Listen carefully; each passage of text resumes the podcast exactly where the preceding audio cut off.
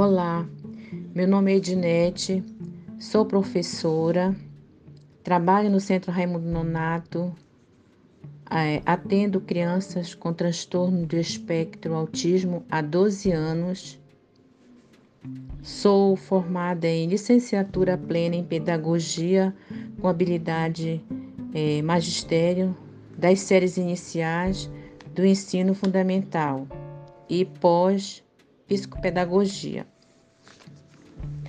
É, o atendimento pedagógico a EE, autismo, é realizado por meio de um programa que consiste, né, é, consiste em promover as estratégias comportamentais de forma sistematizada e estruturada.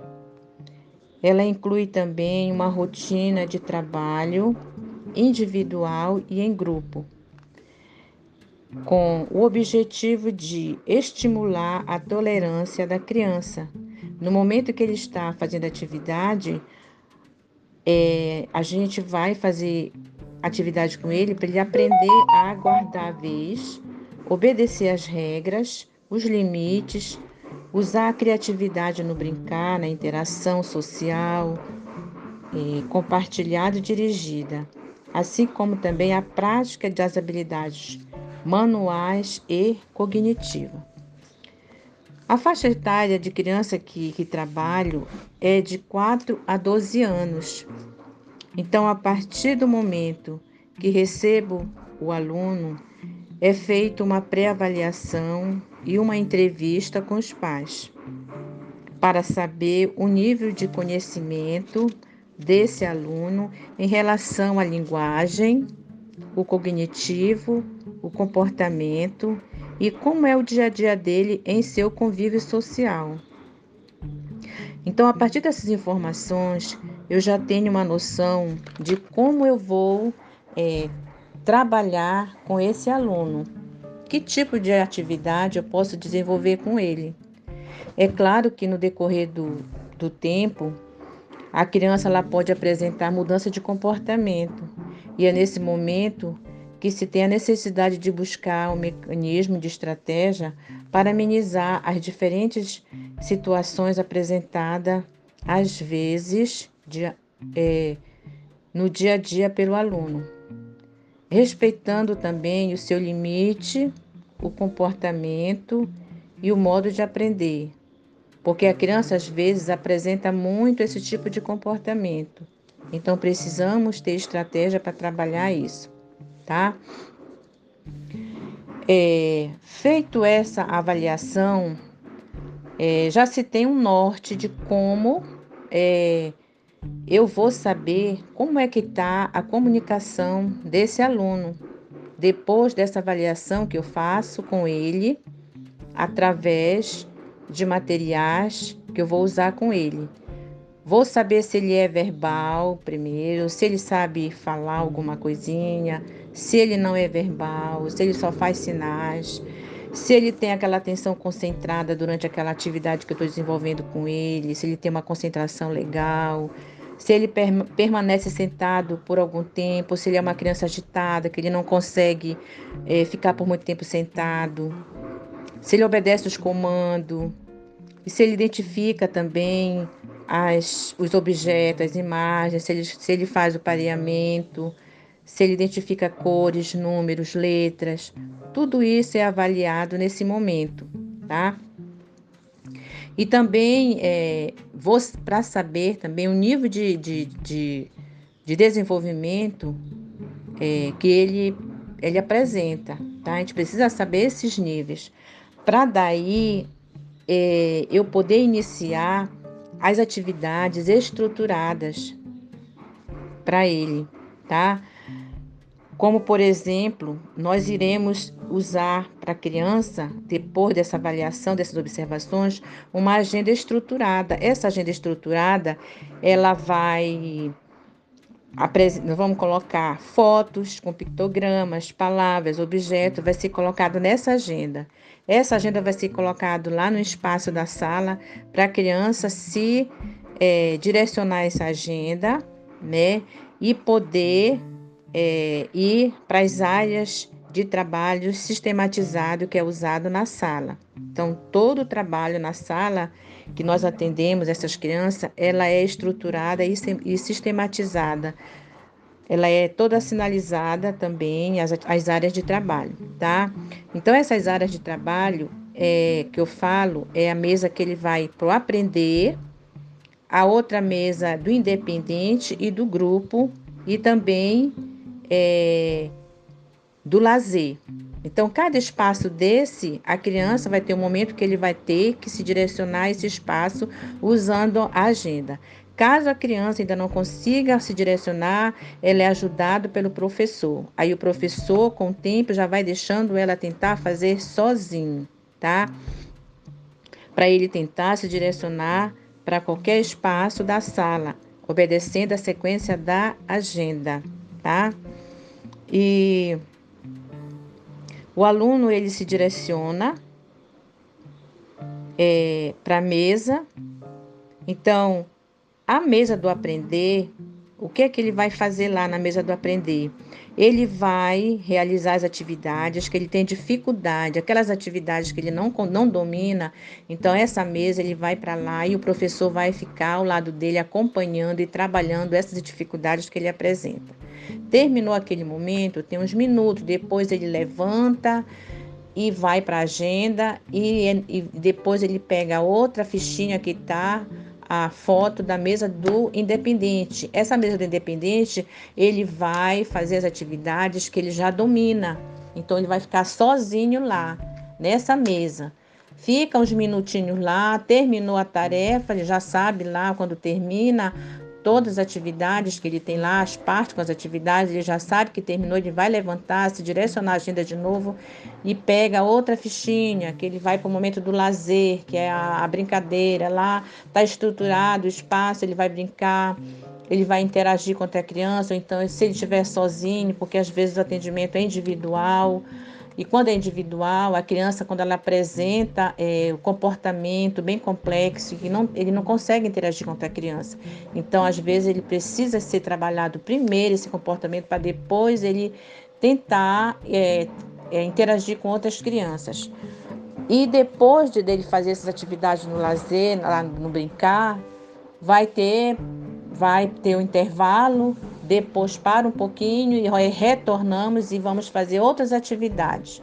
Tem atividade do grupo, que ele vai sentar lá no grupo, que são outras crianças também, vai tentar interagir com outras crianças para trabalhar jogos, para trabalhar. Nos jogos, ele vai trabalhar a, a, a tolerância para esperar, a tolerância para guardar a vez.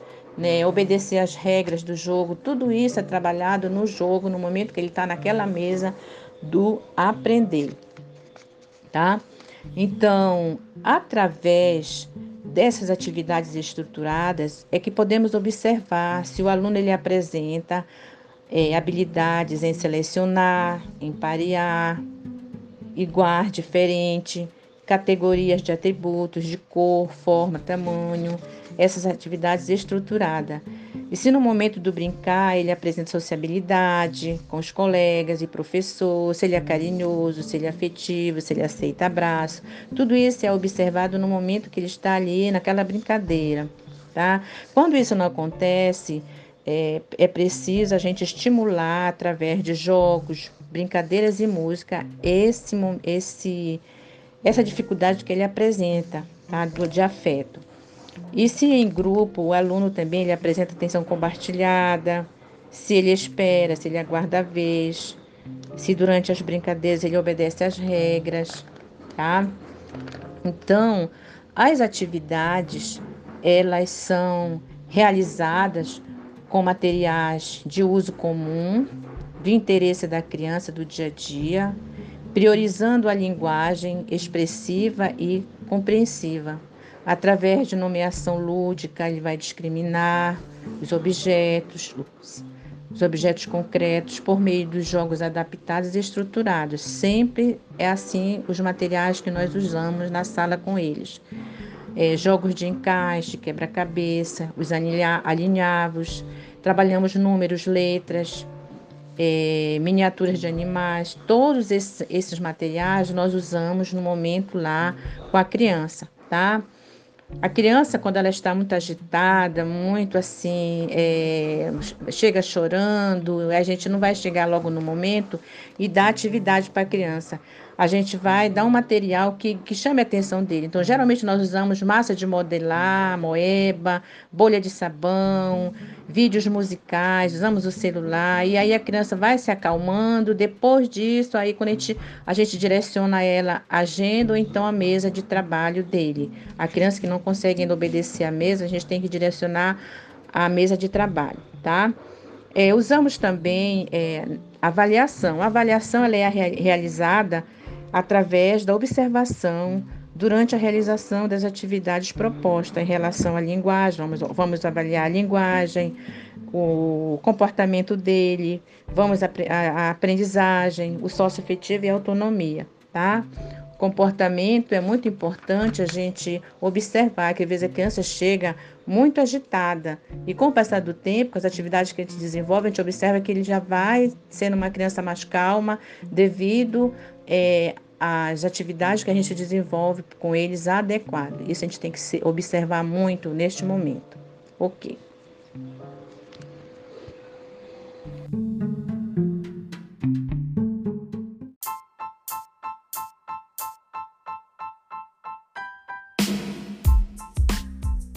Bom dia! O nosso tema da semana é Transtorno do Espectro Autista, TEA, Amapá Azul, de norte a sul.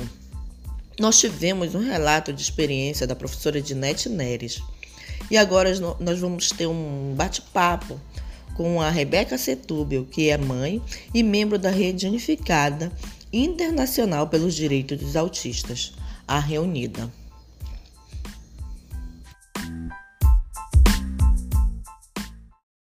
Rebeca, quem é o Lucas? Nos fale sobre ele. O Lucas ele é uma lição de vida, que mesmo com, a condição que ele tem, ele consegue ver amor nas coisas mais simples.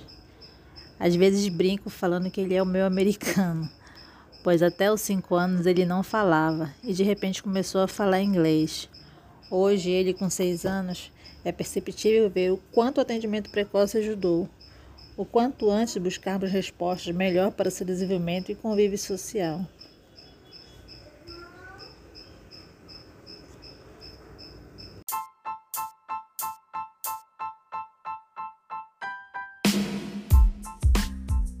O que mudou na sua rotina enquanto mãe depois da vinda do Lucas?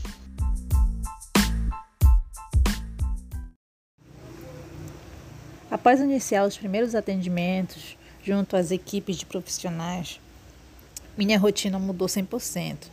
Tive que adaptar meu método de trabalho em casa para poder ter tempo de acompanhar em sua vasta rotina de atendimentos e terapias.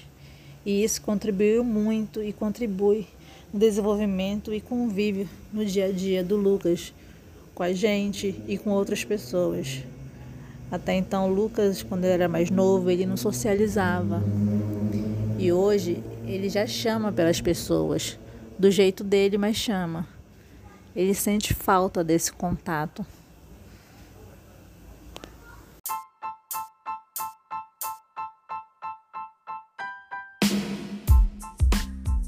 Você poderia nos relatar como está sendo a inclusão do Lucas no sistema educacional e quais são os principais desafios nessa inclusão?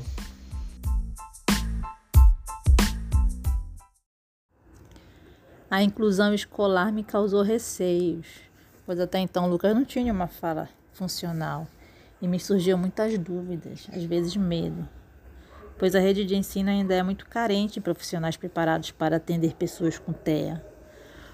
Mas hoje eu acho que encontrei uma escola que o acolhesse, que demonstrou interesse, me passou segurança junto com a equipe que iria atendê-lo. Tem sempre essa parceria, família e escola, passando informação, buscando o que é melhor, adaptando as atividades e fazendo o trabalho de inclusão, né?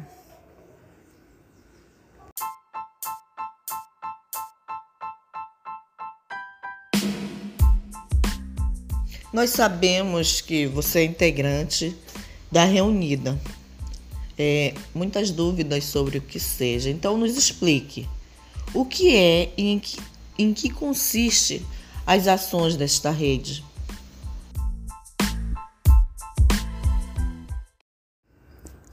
A Reunida é a rede unificada nacional e internacional pelos direitos dos autistas e que tem como principal objetivo promover a criação ou se fazer cumprir as políticas públicas com base nos direitos da pessoa com TEA, independentemente do seu grau de autismo ou idade. Gostaria de agradecer a sua presença, a sua disponibilidade é, e gostaria também, qual recado você deixa para pais e mães de pessoas com transtorno do espectro autista? Qual o maior desafio, um recado importante que você possa repassar para eles, principalmente para aqueles novos que estão descobrindo agora que seus filhos são, são autistas? O que eu falo é para não desistir. Não desistir do seu autista, não desistir do seu filho, da sua filha. Não cansar. Tem uma frase que eu levo comigo de Cíntia Leão. Ensina-me de várias maneiras, pois sou capaz de aprender. E é isso, é, é, é buscar compreender cada vez mais, buscar terapias, buscar um, um atendimento de qualidade, lutar sim pelos direitos do seu autista e persistir. Persistir porque não vou dizer que é fácil, mas também não é impossível.